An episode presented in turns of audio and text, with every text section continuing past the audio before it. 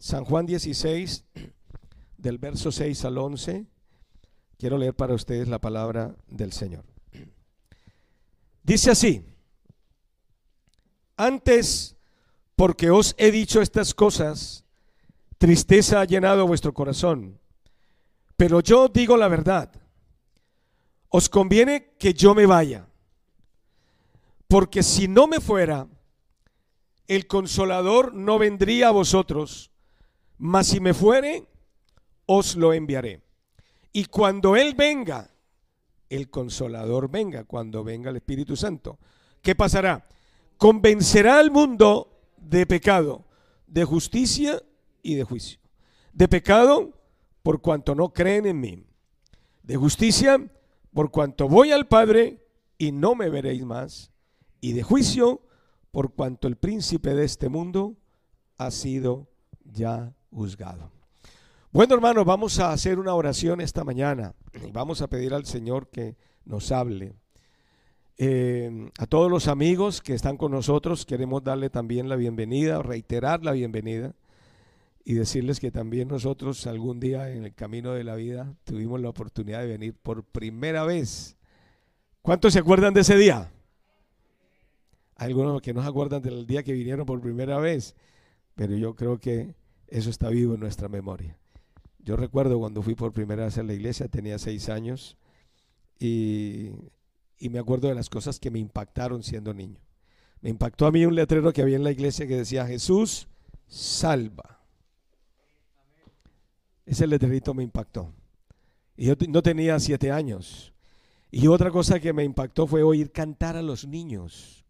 Yo nunca en mi vida había visto eso, bueno, era muy niño también, pero los vi cantar y cantar alabanza al Señor y dijo, yo quisiera también cantar como ellos.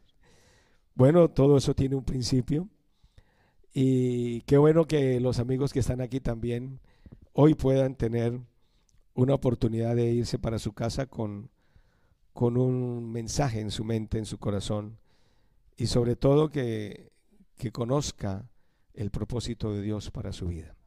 Vamos a orar, hermano, vamos a invocar el nombre del Señor. Bendito Dios y Padre Celestial, te damos gracias en esta preciosa mañana por la oportunidad que tenemos, Señor, de invocar tu santo nombre. Te pido, Señor Jesús, que nos bendigas a todos, que nos hables, Señor, conforme a nuestra necesidad. Tú sabes, Señor Jesús, qué vacíos hay en nuestra vida Tú sabes, Señor, qué dificultades estoy atravesando. Tú sabes, Señor, cuánta es la necesidad mía. Yo te pido que me hables en esta mañana y trata conmigo de manera especial, Señor Jesucristo. Te lo pido en el nombre de Jesús. Amén. Pueden sentarse, hermanos, tengan la bondad.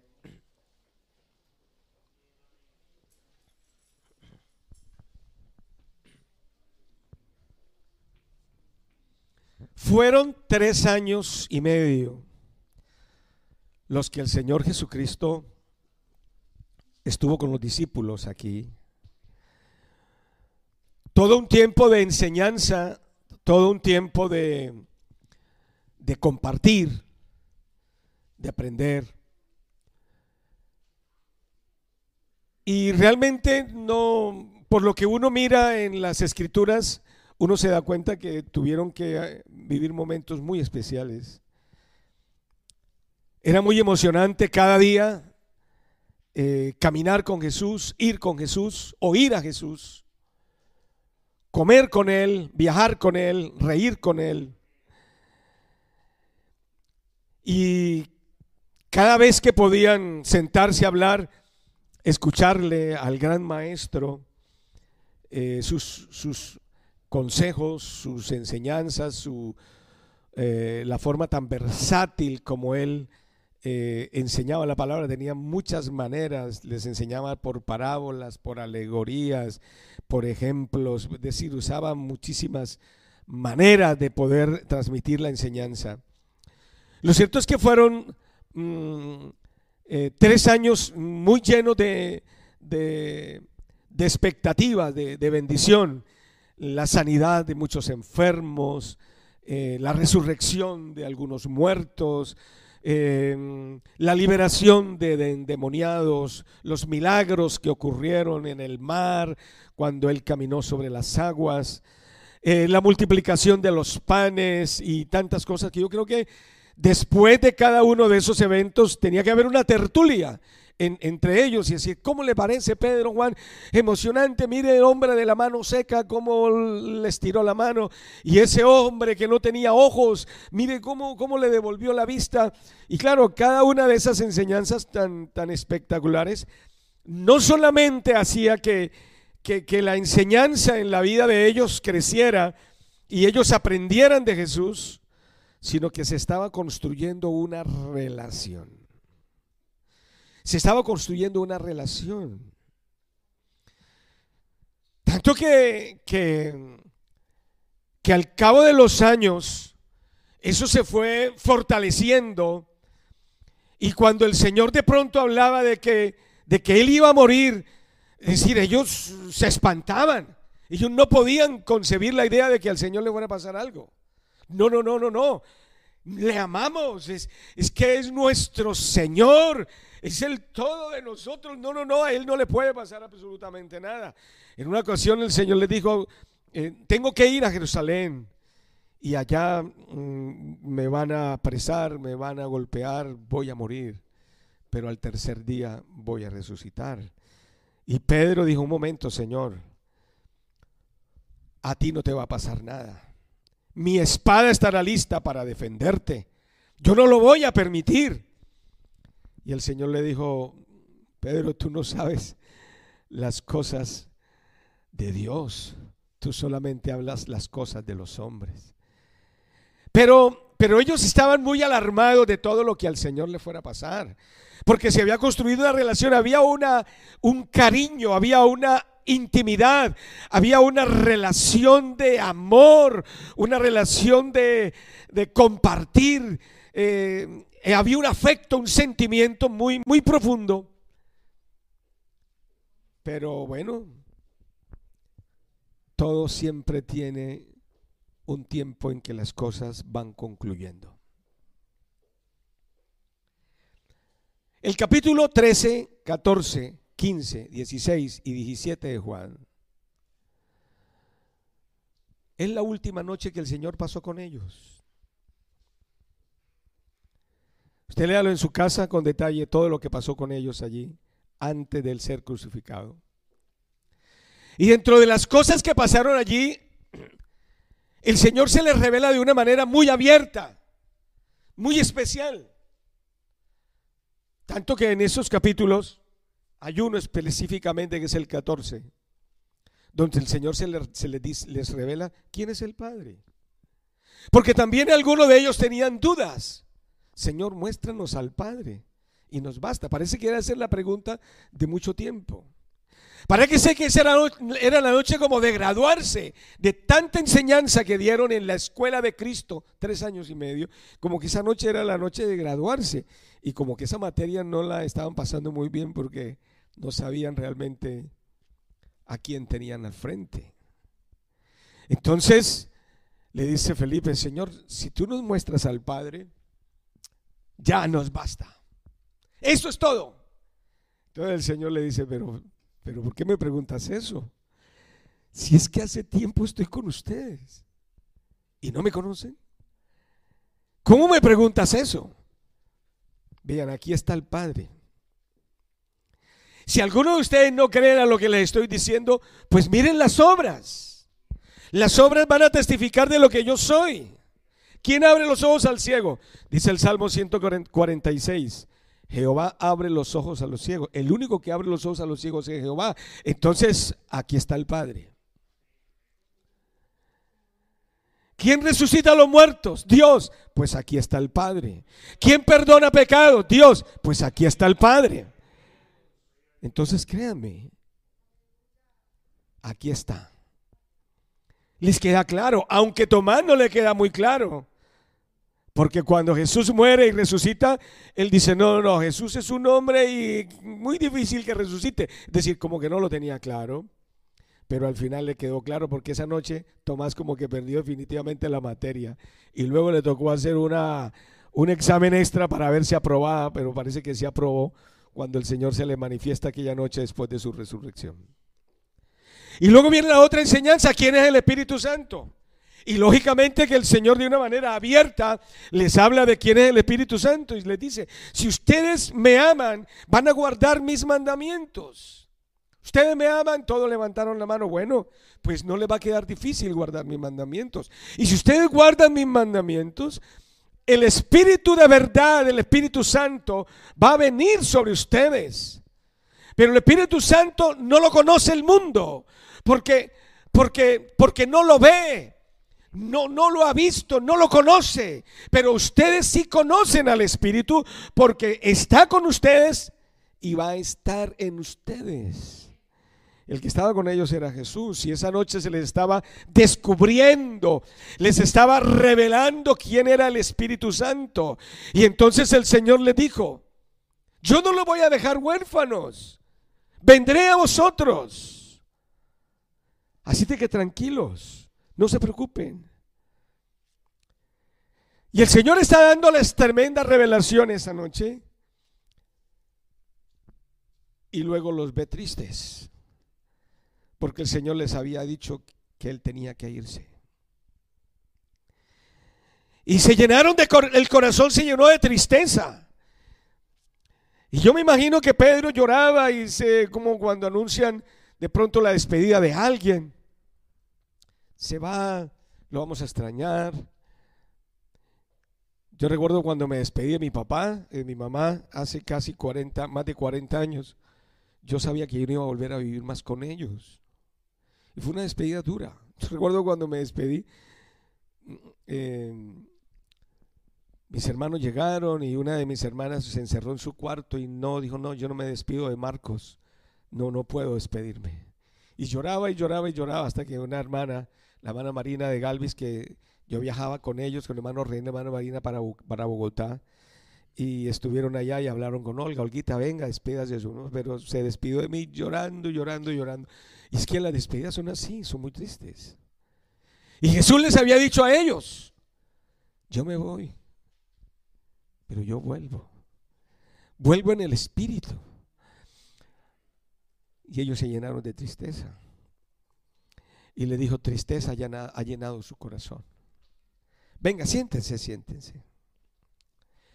Y a partir de aquí es donde comienza a surgir algo extraordinario. Yo quiero, hermano, que usted esté atento porque, porque es importante. Porque esto no solamente le ocurrió a ellos, cuando le pasó a ellos también iba a ocurrir con nosotros. Lo siéntense, le voy a explicar una cosa. Y estaban ahí esa noche, se sentaron y Jesús les dijo, mire, a ustedes les conviene que yo me vaya. A ustedes les conviene que yo me vaya. Porque si yo me voy, el consolador, el Espíritu Santo, vendrá a ustedes. Pero si yo no me voy, el consolador no vendrá a ustedes. Y yo me imagino que esa noche tuvieron que haber amanecido hablando de esto les conviene. A ver, Señor, ¿por qué nos conviene que te vayas? Claro, porque eso iba a quitar de lleno la tristeza. Iban a ser la esperanza, iban a ser el gozo. Porque la tristeza iba a desaparecer. Porque, porque si el Señor se va y no vamos a tener esa tristeza del abandono porque se va y nos deja, y nos dice que nos deja el consolador, necesitamos que nos explique cómo. Él les dijo, bueno, ustedes han visto que vamos a una campaña y nos vamos todos. Y vamos a ir a otro lugar y nos vamos todos.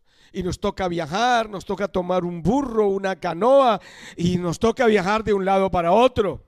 Y un lugar lo visitamos, en, en un día podemos estar en cuatro lugares. Pero cuando yo me vaya, yo voy a estar en ustedes, en cada uno de ustedes. Dígame si no les conviene. Porque ahora yo estoy con ustedes y ustedes todos van conmigo. Pero cuando yo me vaya, yo regrese a ustedes, yo voy a estar en cada uno de ustedes. Así de que donde cada uno de ustedes vaya, yo voy con ustedes. Y con ustedes van a pasar cosas extraordinarias porque yo voy a estar con ustedes.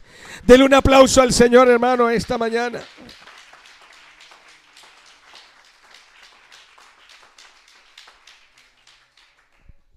Si Pedro se va por acá, Juan se va por allá, todos se van para diferentes partes. Hay expectativa de milagros, hay expectativa de bendición, hay expectativa de salvación, de gran gozo en todas partes.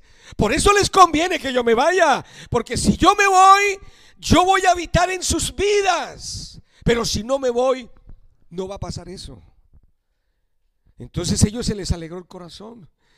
Dijo, Señor, entonces tú te vas y nos vas a llenar, sí. Yo voy a, vivir en sus corazones. Ahora estoy con ustedes. Pero después que yo me vaya, voy a estar en ustedes. Esa es la promesa más grande que el Señor hizo de habitar en nuestras vidas en el poder del Espíritu Santo. Dele ese aplauso glorioso al Señor Jesucristo. Esta mañana, bendito y alabado sea el nombre de Jesús. Esa es la primera parte. Ya entonces ellos como que respiraron hondo y dijeron, bueno, sí, sí, nos conviene. Nos conviene, no vamos a estar tristes. No vamos a estar tristes. Porque cuando nosotros vayamos a un lugar llevamos el Espíritu Santo dentro de nosotros y predicamos el Evangelio, otros se van a salvar y Dios llena a esos con el Espíritu Santo, entonces serán más. Y cada vez que Dios llena con el Espíritu Santo a alguien, seremos más, seremos más y seremos más y vamos a alcanzar todo el mundo para la gloria de Dios. Mucha expectativa de bendición, de milagros, de cosas extraordinarias van a suceder en el planeta si el Espíritu Santo desciende sobre nosotros. Que, no, que convenía, claro, claro que convenía. Porque el Espíritu Santo viviendo en la vida de los creyentes ejecutaría un milagro de multiplicación y entonces así podría alcanzar el mundo porque Dios tenía un propósito o tiene un propósito que todo el mundo sea alcanzado con el mensaje de la salvación. Pero entonces el Señor le dice, bueno, esta lección tiene que quedar bien aprendida. Ahora vamos con la segunda parte.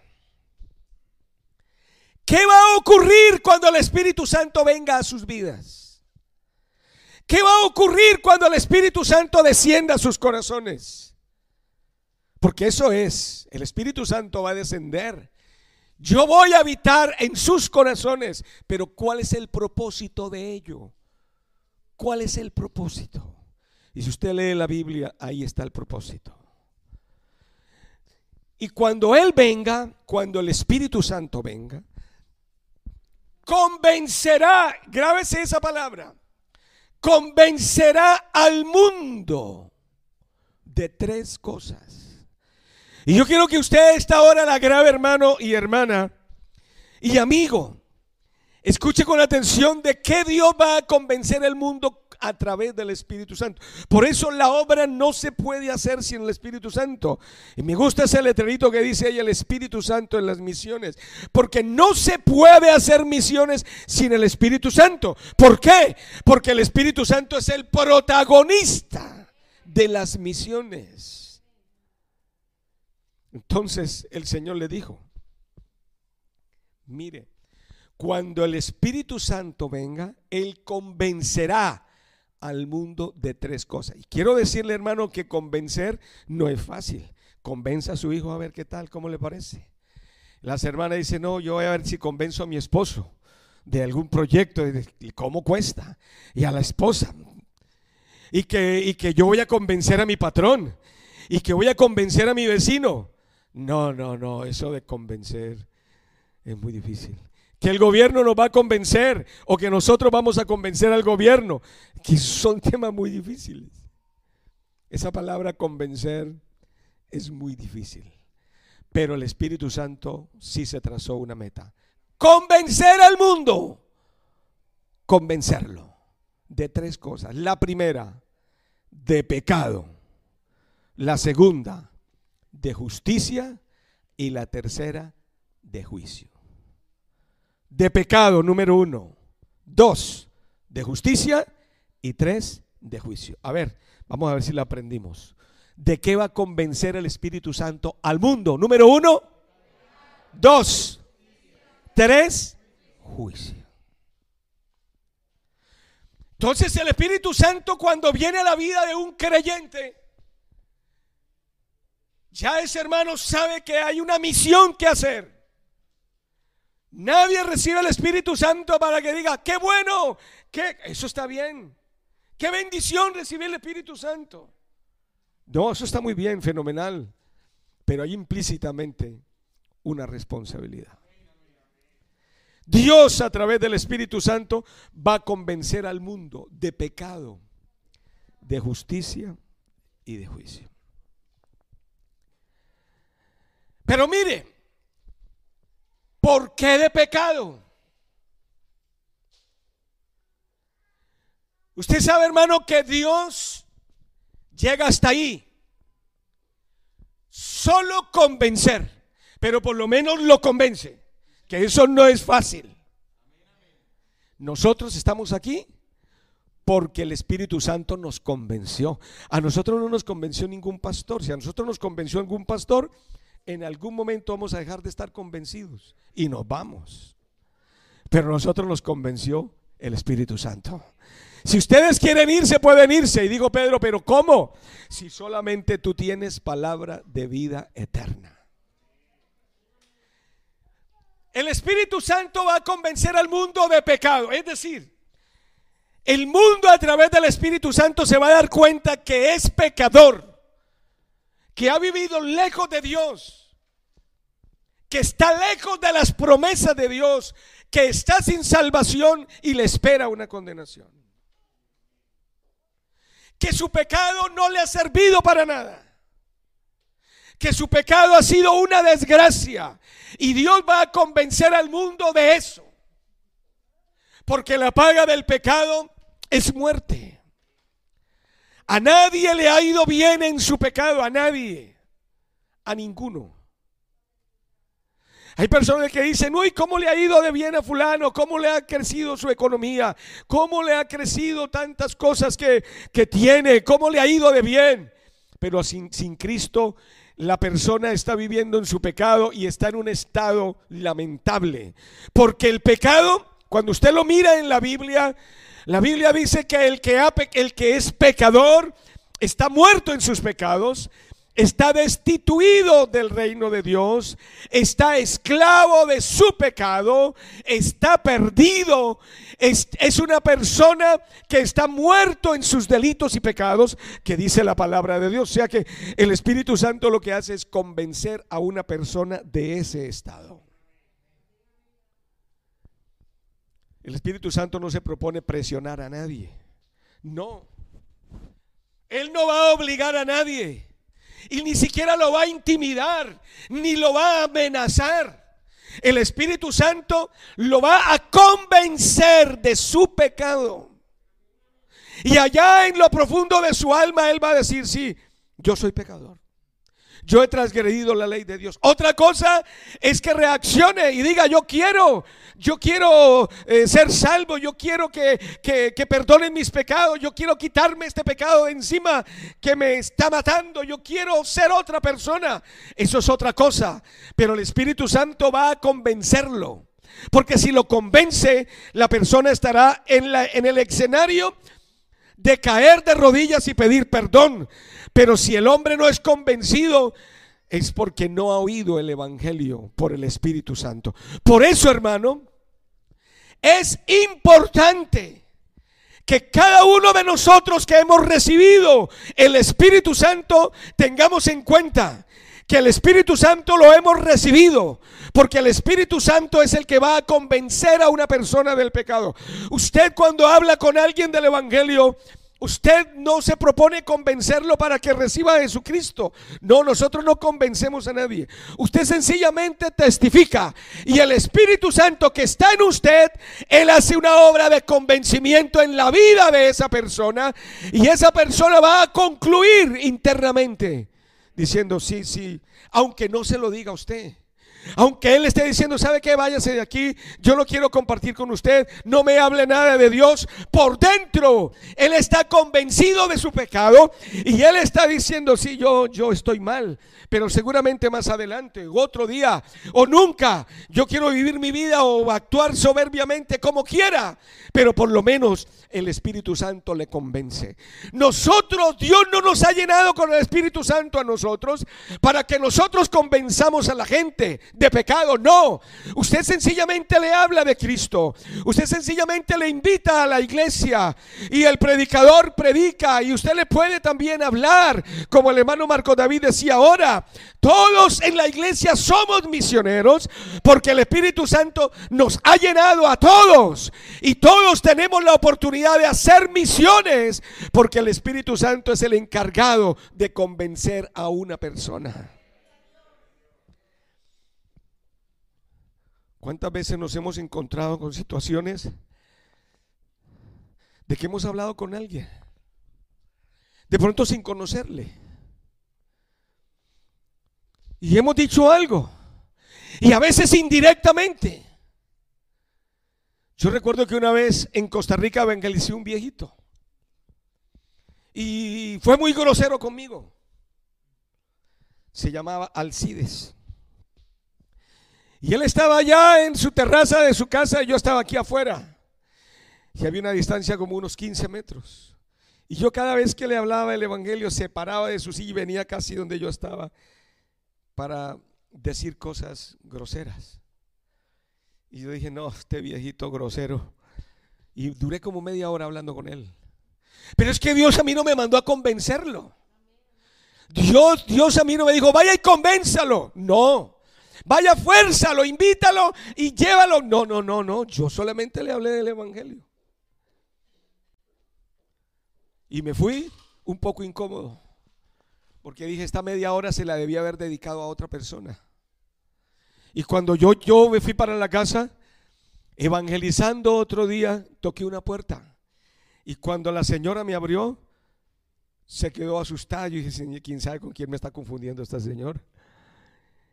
Me dice, perdón, señor. Usted era el que estaba hablando con don Alcides el otro día. Yo le dije, ¿quién es don Alcides? Dijo, yo un anciano que vive por aquí a la vuelta. Yo le dije, sí, sí era. Y dijo, pastor, usted no me puede decir lo que le estaba diciendo a él. Usted no me lo puede decir a mí. Es que yo estuve ahí, me dijo ella, yo estuve ahí. Usted no me vio. Yo vendo lotería. Y el viejito es un cliente mío. Y yo fui y como lo vi que estaba ocupado con usted, solamente me quedé a la distancia oyéndolo a usted, como le decía de Dios a ese anciano. Yo quiero que me diga a mí. ¿Usted qué, qué, qué pasó, hermano? Le dije, no, vuelvo otro día. No, de una vez. Hermano, esa señora se bautizó en el nombre de Jesucristo. Dios hace cosas increíbles. Y no solamente eso. Un día estábamos en un culto que no llegaba nadie y mi esposa mirando para todos los lados, solamente con nuestros tres niños y esperando a ver quién entraba y nadie entraba. De pronto entró, entraron dos familias nuevas. Y cuando yo veo esas dos familias nuevas, después del culto le digo a mi esposa, ¿tú los, tú los conoces? Y ella me dice, no, yo los conozco. Nunca los he visto en mi vida. Y después del culto le me acerqué a uno y le dije, ¿usted cómo se llama? Me dijo Humberto. Yo le dije, ¿a usted quién lo invitó? Dijo, no, me invitó él, el otro. El otro también se llamaba Humberto. Venían con su esposa y con sus hijos. Y yo le dije, ¿a usted quién lo invitó? Al otro. Me dijo, a mí me invitó una señora que usted ha visitado, que se llama Lucy. Yo le dije, vea, ¿Cómo me alegra que haya venido? Pero me acordé, yo a la señora Lucy no la evangelicé, yo evangelicé a un viejito que se llamaba Alcides, grosero. Pero el Espíritu Santo convenció a la señora Lucy. No es lo que yo les diga, es lo que el Espíritu Santo haga. Denle un aplauso al Señor, hermano, en esta hora.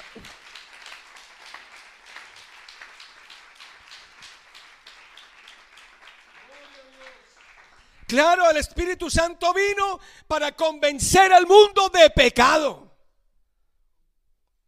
Yo recuerdo que un día en la casa de esta señora, eh, su esposo me dice, pastor, estoy asustado. Su esposo es uno, era un hombre muy vulgar. Uno se pone a hablar con él eh, y le salían como dos, tres palabras en una conversación, groseras.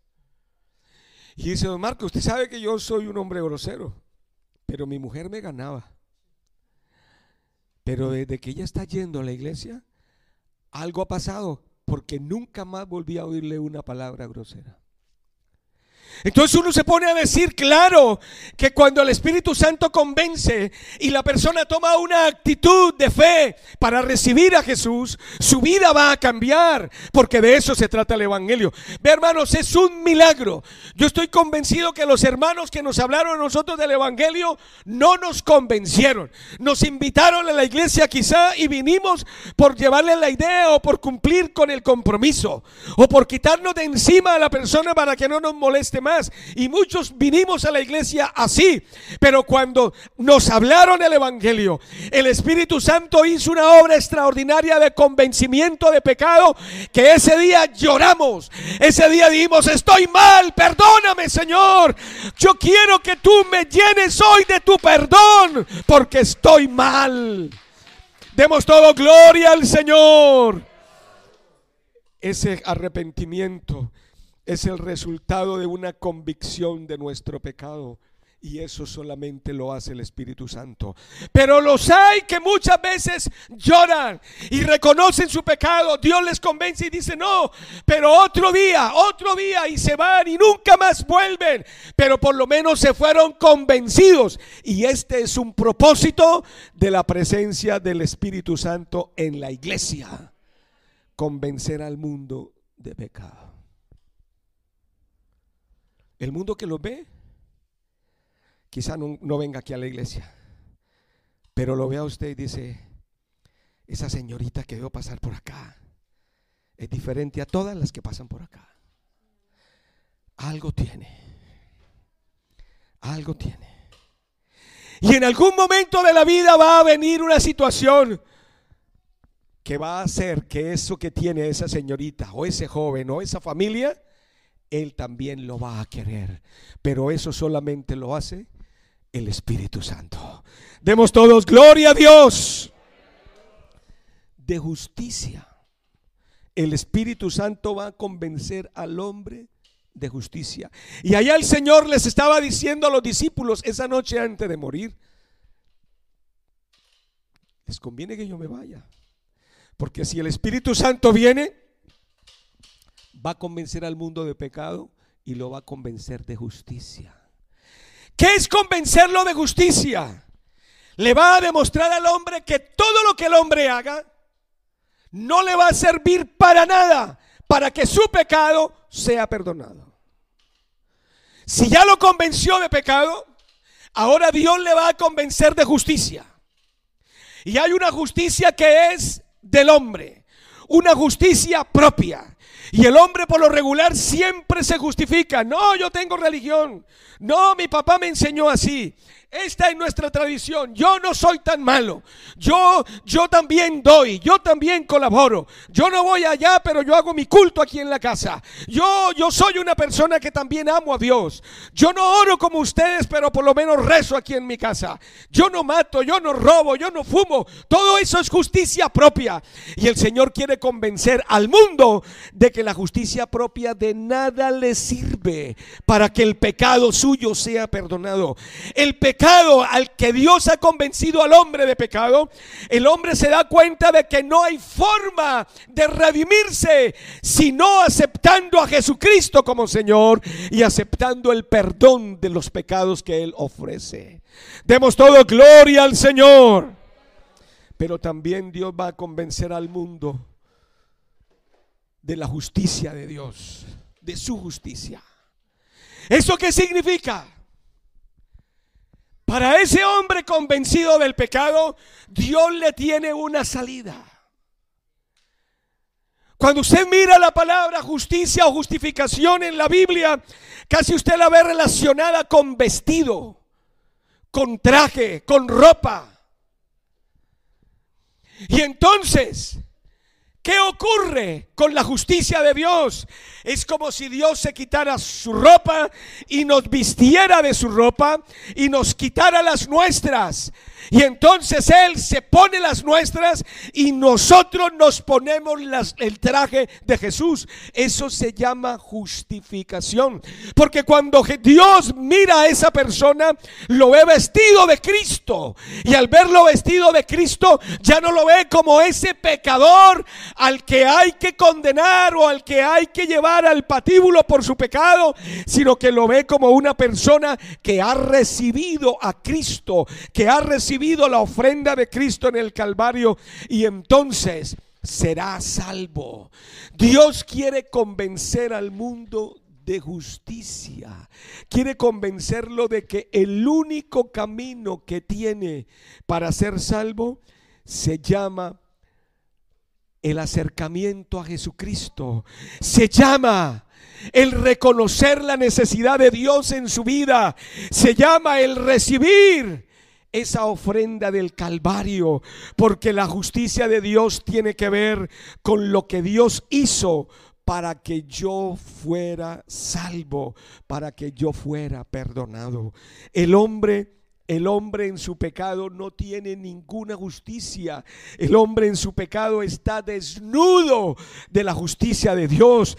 Es como un retrato de Adán cuando ha pecado y está desnudo. Pero cuando Adán reconoce su pecado y cree en Dios, en lo que Dios puede hacer, entonces Dios tomó unos corderos y Dios vistió a Adán con pieles de animales. Ese acto de Dios vestir a Adán se llama justificación. Dios estaba mostrando desde el principio su justicia. Dice la Biblia que a ojos de todo el mundo Dios ha desplegado su justicia. Es decir, a todo el mundo quiere convencerlo de que lo que pasó en el Calvario le soluciona el problema de pecado a cualquiera, cualquiera. No importa el pecado que haya cometido, ni cuántos pecados haya cometido, si el Cristo de la gloria lo perdona, le quita toda su mancha y le da una nueva vida. Un aplauso a Jesús, hermano, en esta hora.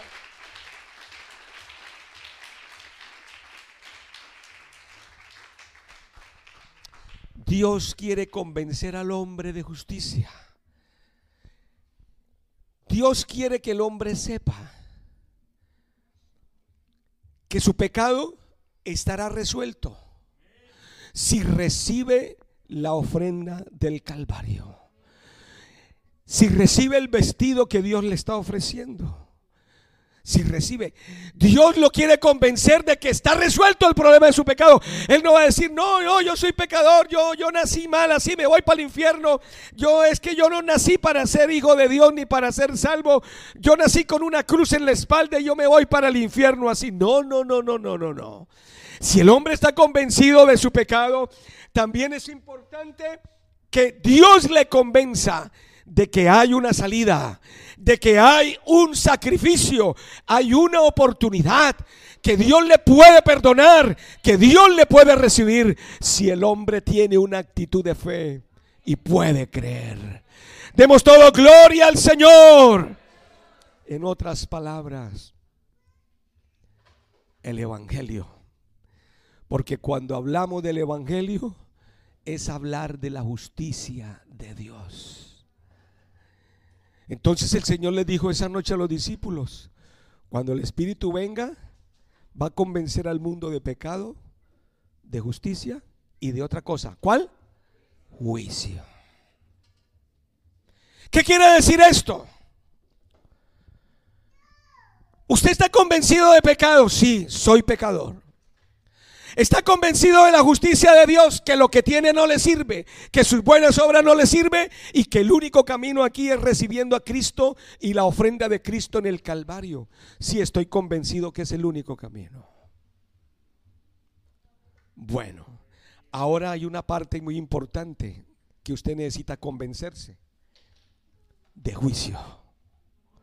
¿Qué pasa si el hombre rechaza? La oferta de la justicia de Dios. El hombre tiene que saber y tiene que convencerse de que habrá un juicio para él. Dios quiere convencerlo de eso. En eso consiste la predicación del Evangelio. Dios no lo va a forzar. Ni tampoco es cuestión de amenazarlo ni de intimidarlo. Es cuestión de que Él sepa que el pecado pone al hombre a distancia y que el pecado tiene una paga. La muerte, dice la Biblia, y no solamente muerte física, muerte eterna del espíritu. Entonces, lo convence de juicio. ¿Sabe que el hombre es muy dado nunca a pensar en el juicio? Ni siquiera piensa en Dios. Le dijeron a un hombre muy famoso de aquí de España,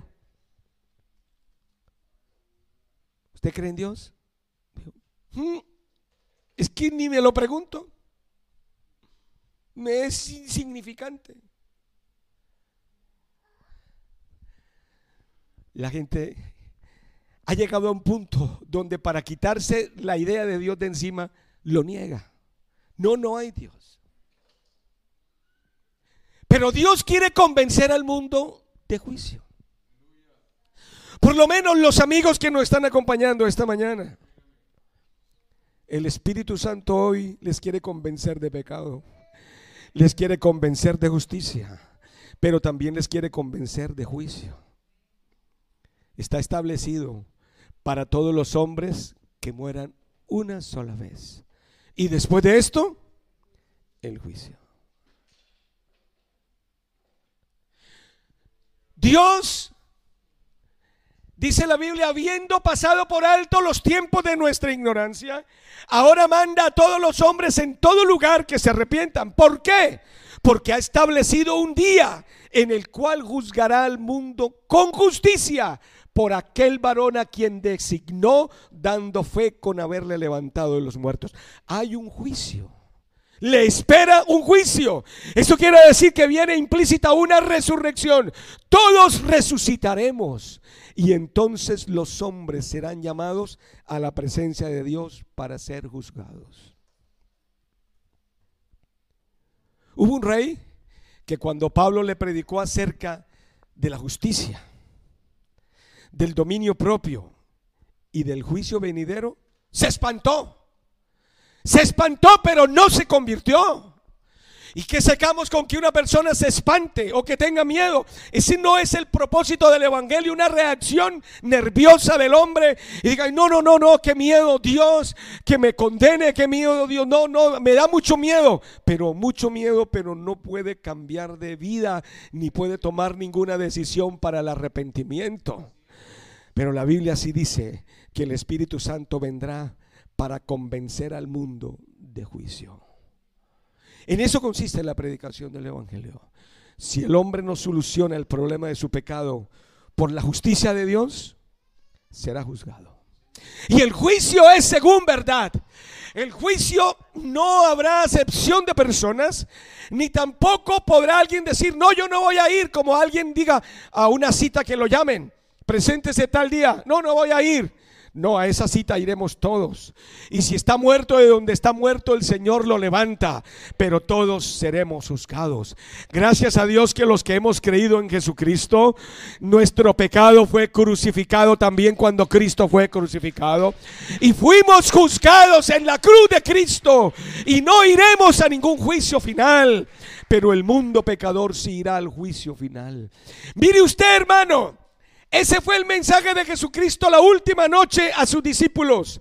Y ellos eran los que iban a llevar al mundo por toda parte el Evangelio. Y luego en la medida que se iban convirtiendo los hermanos, iban siendo llenos del Espíritu Santo, se convertían en portavoces. Y Dios iba convenciendo al mundo. Y de eso se trata. Dios ahora ha llenado el mundo con su iglesia. En toda parte tenemos hermanos. Y donde hayan hermanos hay una bendición extraordinaria porque es la oportunidad de que la gente de ahí, del sector, sea convencida de pecado, sea convencida de juicio y sea convencido de la justicia de Dios. Demos todo gloria al Señor. Bendito sea el nombre de Jesús. El Espíritu Santo se derrama, porque Jesús asciende al cielo. Y cuando Jesús asciende al cielo, dice la Biblia, que el Espíritu Santo se derrama. Ese día seguramente los discípulos no lloraron, porque estaban con la expectativa de que el Espíritu Santo iba a venir. Y en efecto, diez días después de Jesucristo haber ido a la gloria, el Espíritu Santo se derrama y el Espíritu Santo llenó 120 personas. 120, Cristo en 120. Y fueron bautizados 3000 y al día siguiente 5000 se añadieron.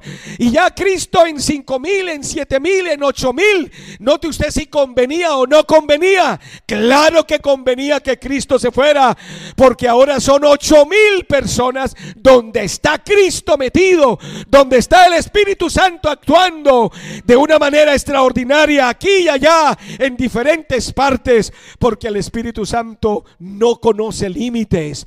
Demos todos gloria al Señor comenzó la era de la iglesia y comenzó a hacer cosas extraordinarias. Pero mira hermano, el mensaje no va a cambiar porque el Espíritu Santo es el mismo. Han pasado más de dos mil años y el Espíritu Santo siempre bendecirá, respaldará y Él hará la obra en todas las personas, sean chinos, japoneses, colombianos, europeos, americanos, que tienen que convencerse de su pecado. Amén que tiene que convencerse de la justicia de Dios, se tiene que convencer y del juicio venidero. Una persona que pueda levantar su mano y decir, yo creo en ese Cristo, será una persona que escapará del juicio venidero y se añadirá al grupo de los salvos. Pero es necesario la presencia del Espíritu Santo. Demos todo gloria al Señor. Bendito y alabado sea el nombre de Jesús. La presencia del Espíritu Santo en la iglesia es la que asegura no solamente la permanencia de la iglesia, sino que asegura que el mensaje de Cristo se sigue dando, se sigue entregando. Aquí no hacemos programas para motivar a la gente o para que llenen un recinto sencillamente y digamos cómo hemos crecido.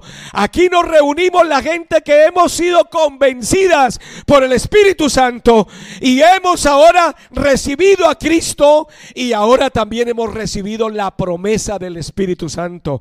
Esta es una iglesia que cree en el poder del Espíritu Santo en la manifestación de los dones del Espíritu Santo, porque es el Espíritu Santo el que convence.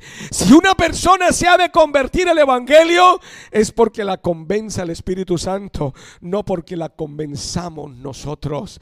Y las misiones se han hecho así.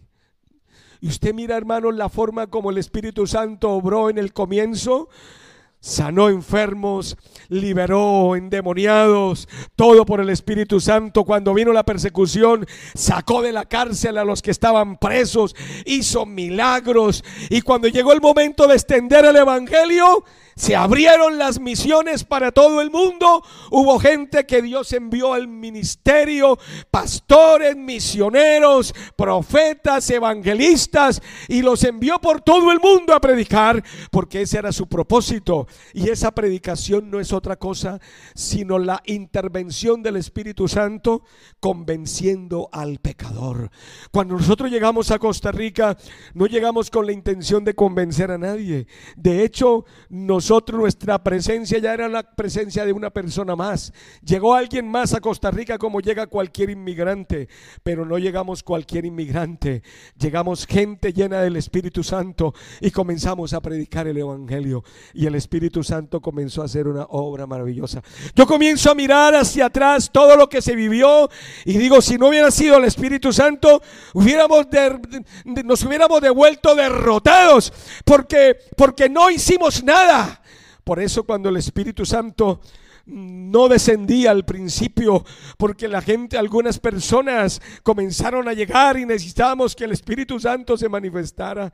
El día que el Espíritu Santo comenzó a manifestarse, ese día cambió la historia de la iglesia en Costa Rica.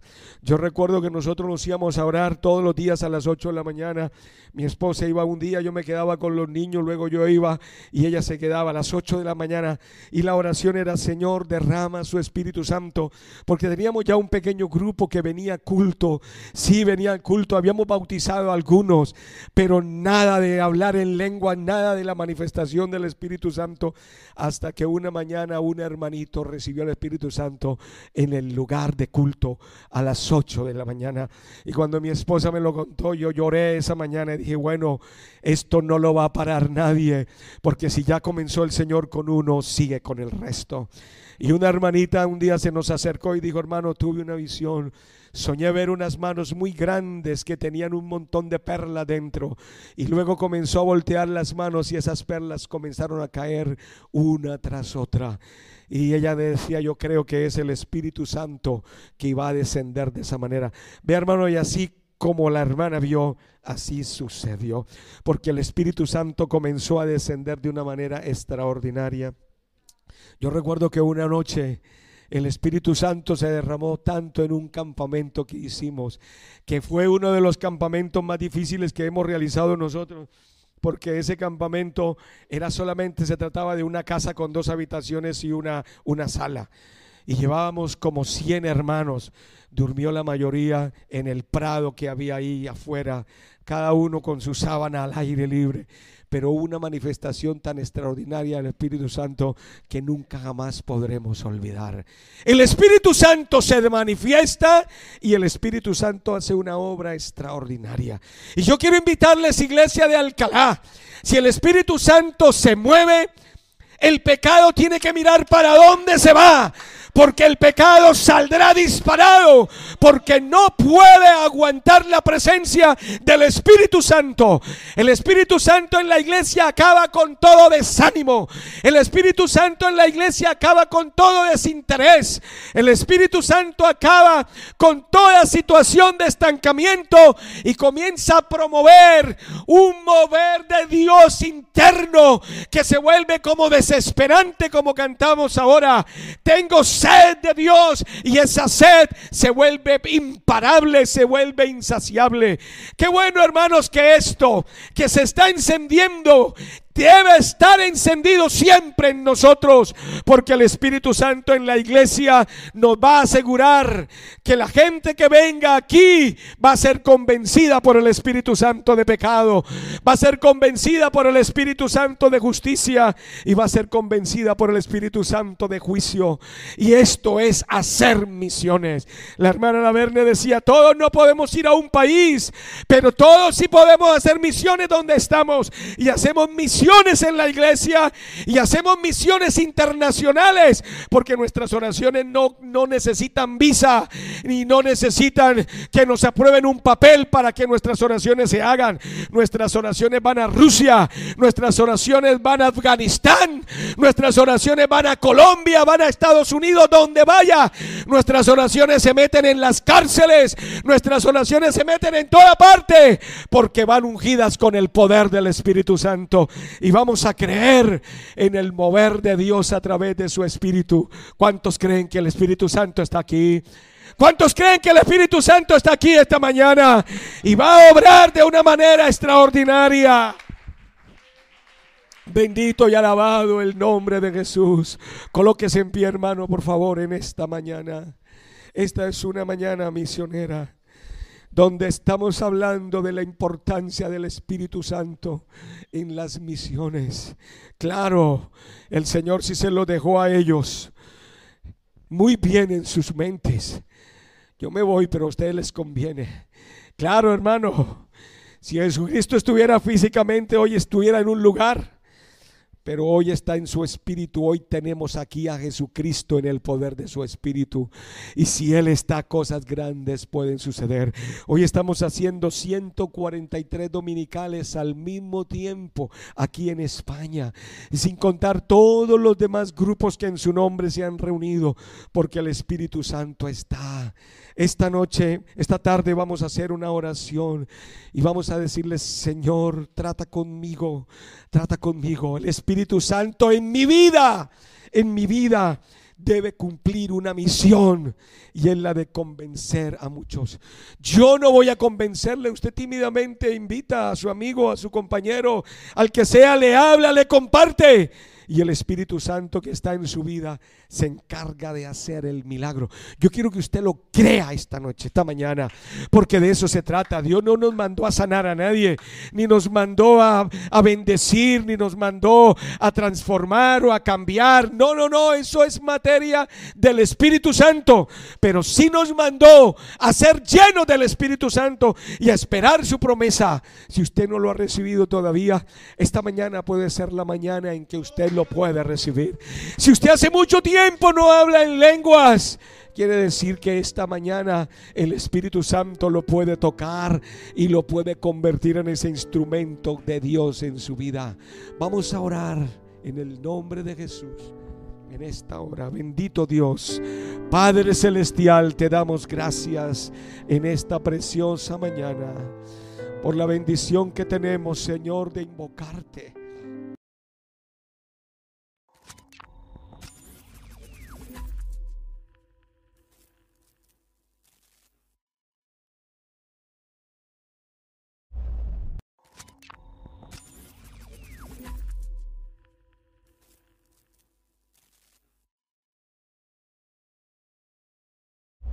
Síguenos en nuestras redes sociales.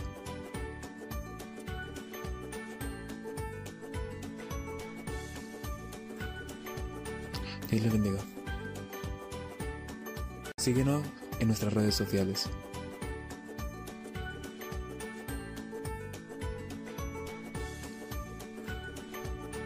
Dios les bendiga. Síguenos en nuestras redes sociales.